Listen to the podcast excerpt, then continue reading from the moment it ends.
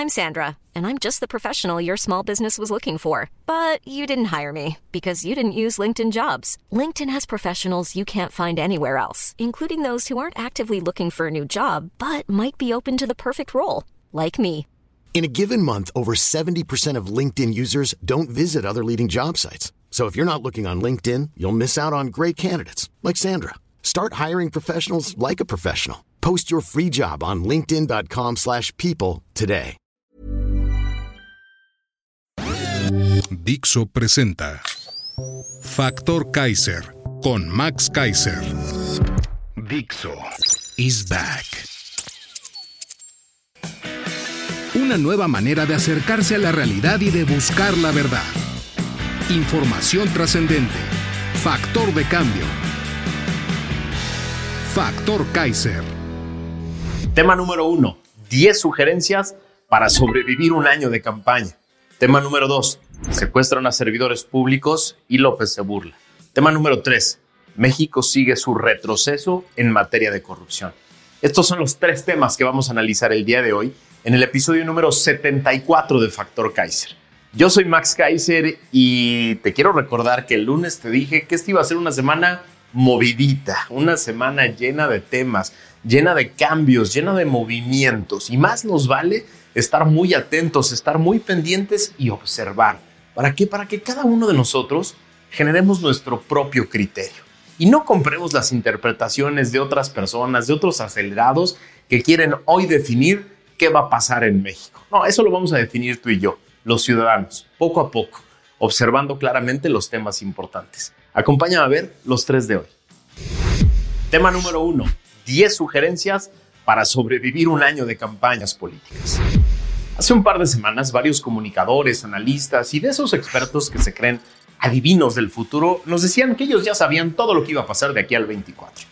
En los últimos cinco días, solo en cinco días, todo cambió.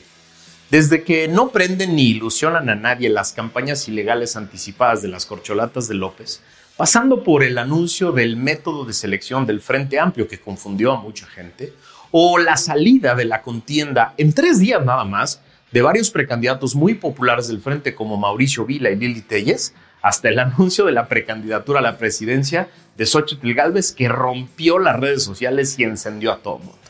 En unos cuantos días, todo el escenario cambió.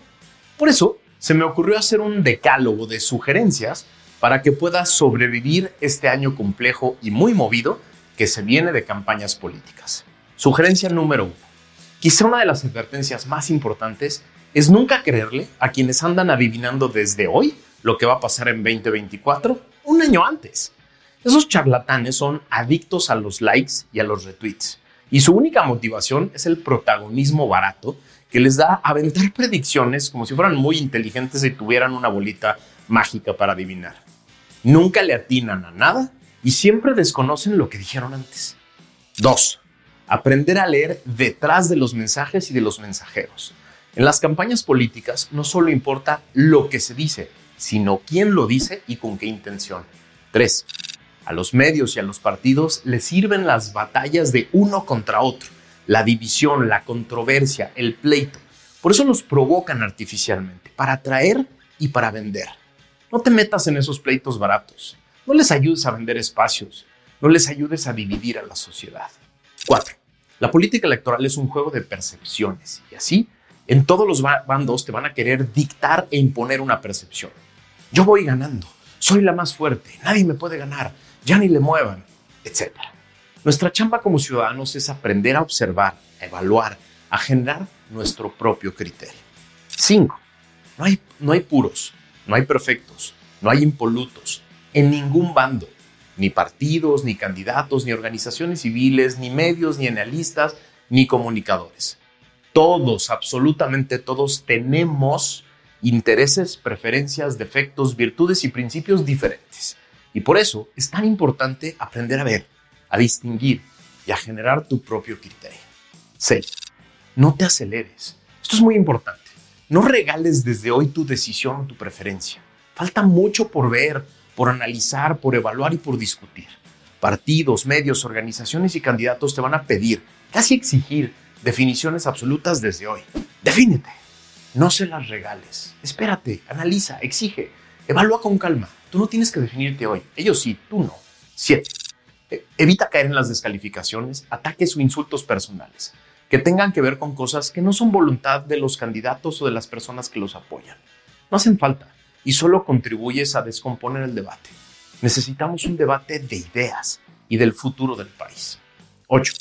No utilices ni compartas notas o información falsa. No hace falta, hombre. Este gobierno ha fracasado en prácticamente todo lo importante y hay miles de datos duros para comprobarlo y para ponerlos a disposición de un debate inteligente. 9. Olvida las ocurrencias de las mañaneras. López no es ni será candidato, aunque va a tratar de influir de todas las maneras posibles. En lugar de eso, sometamos a sus precandidatos a todas las preguntas y cuestionamientos posibles para que se tengan que definir en los temas importantes. Y 10. Participa activamente en las discusiones importantes y ocúpate de activar a personas que están alejadas de la política. Necesitamos a todo México en esta elección, que es la más importante de nuestra historia. Este decálogo, estas 10 advertencias, creo que nos pueden servir a todos para llevar un proceso mucho más divertido, mucho más rico, mucho más constructivo para definir el futuro de México. Ayúdame a compartirlo por todos lados, creo que vale la pena. Tema número 2. Secuestran a servidores públicos de Chiapas y López se burla. Mientras todo el gobierno federal anda en campañas electorales anticipadas e ilegales, en Ocosocuautla, Chiapas, 14 trabajadores administrativos de la Secretaría de Seguridad y Protección Ciudadana del Estado fueron privados de la libertad por hombres armados. De acuerdo con la dependencia, el camión en el que se transportaba al personal salió del cuartel general ubicado en las cercanías del antiguo aeropuerto Llano San Juan, en el municipio de Ocosocuautla. En un video difundido por un automovilista, se observa cómo los trabajadores fueron bajados a la fuerza del autobús de la dependencia por personas que viajaban en dos camionetas. Hasta el momento se desconoce la ubicación de estas personas presuntamente detenidas, secuestradas pues. El lunes 26 de junio, la Secretaría de Turismo agregó a Ocosocuautla en Chiapas como uno de los nuevos 45 pueblos mágicos en México.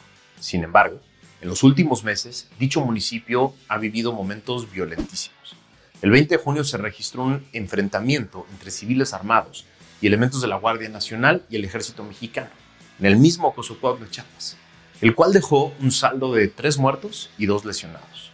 La balacera se desató tras el cateo a un rancho en el municipio de Villaflores, Chiapas, en donde los delincuentes dispararon contra los oficiales y se desató una persecución en la carretera al municipio de Ocosocuautla.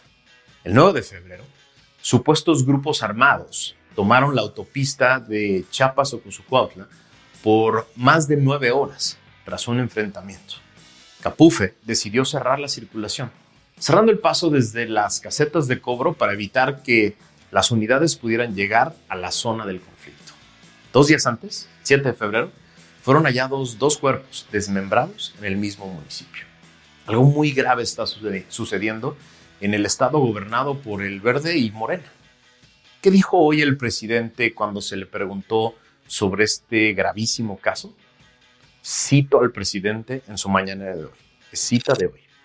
Lo mejor es que los liberen. Si no, los voy a acusar con sus papás y con sus abuelos. Sí, eso dijo hoy miércoles en su mañanera, con una sonrisa burlona desde el Palacio Nacional. El mandatario agregó que al parecer se trata de una confrontación entre grupos. Asimismo, dio a conocer que las víctimas eran trabajadores del penal de Ocosocuautla. Es decir, para él, todo esto es normal. Ya no sé qué palabras utilizar para describir la irresponsabilidad de este señor. Secuestraron a unas personas, lo vimos en video, los bajaron con armas largas de un camión. Hoy en la mañana apareció un video de estas personas haciendo peticiones supuestamente secuestradas.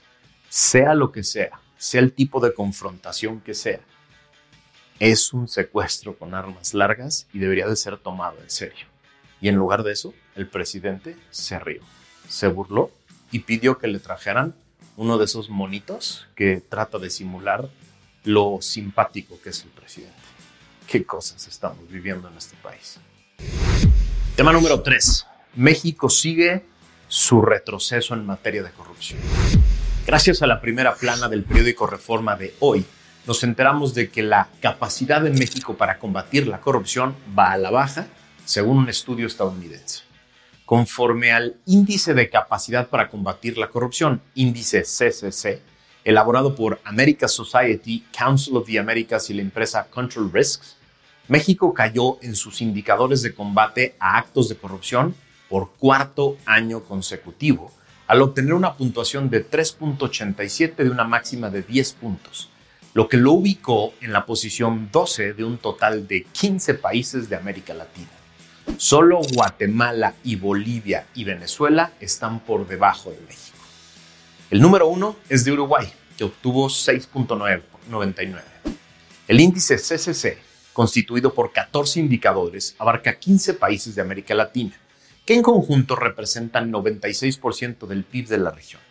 De acuerdo al estudio, en los países con una puntuación alta, hay más posibilidades de que los actores corruptos sean llevados ante la justicia y sean sancionados, mientras que los que tienen menor puntuación presentan una situación de impunidad continua y sistemática. Es decir, se trata de un medidor de impunidad. Los 14 indicadores están agrupados en tres categorías, capacidad legal, democracia e instituciones políticas y sociedad civil y medios de comunicación. Se consideran, entre otras variables, la independencia de las instituciones judiciales, la fuerza del periodismo de investigación y la cantidad de recursos disponibles para combatir la llamada delincuencia de cuello blanco. México y Guatemala, subraya el reporte, son los únicos países que han descendido cada año. El reporte hace hincapié en que en el territorio mexicano se registra la tasa de violencia contra periodistas más alta del mundo fuera de Ucrania. Esto es brutal. De acuerdo con este índice, México está por debajo del promedio regional en la categoría de capacidad legal y tuvo un retroceso interanual de 14% en la variable que evalúa a los organismos anticorrupción. Cito al reporte. AMLO ha seguido criticando a organismos independientes como el INE y el Instituto Nacional de Transparencia, acceso a la información y datos personales. Así lo resalta el reporte. Este índice coincide con otros dos índices internacionales presentados recientemente en los que se demuestra que el combate a la corrupción de López era una farsa y es un completo fracaso. Me refiero al índice de percepción de corrupción de Transparencia Internacional y al índice de Estado de Derecho del World Justice Project. Así, por más pañuelitos blancos, discursos huecos y otros datos, el mundo ya sabe que el combate a la corrupción y a la impunidad en México es inexistente. Lo dicen tres índices internacionales. Lo dicen los resultados. Cero. Cero. No hay una sola red desarticulada en este gobierno. No hay una sola investigación completa. No hay una sola sentencia en contra de ningún servidor público de alto nivel. Cero, ninguna. Ni del gobierno de Peña Nieto ni del gobierno actual. Cero. El combate a la corrupción y la impunidad de este gobierno es inexistente. No es una opinión mía, que llevo años estudiando este tema, dos décadas estudiando el tema. Este es el gobierno con la mayor impunidad de toda la historia de este país. No hay casos, no hay investigaciones, no hay sentencias, no hay auditorías importantes, no hay nada para presumir. Lo único que hay son discursos huecos más nos vale poner atención porque las elecciones del año que entra tienen que ver con esto. Tenemos que castigar la impunidad y tenemos que reconstruir al Estado mexicano. Tenemos que retomar al Congreso para que desde el Congreso se vuelvan a activar a las dependencias y entidades, a los organismos del Sistema Nacional Anticorrupción para tener una lucha anticorrupción que sí funcione.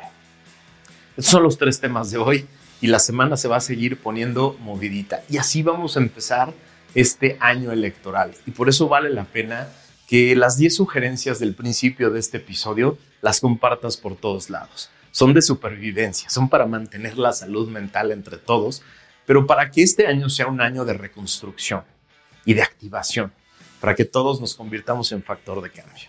Gracias por haberme acompañado. Nos vemos la que sigue.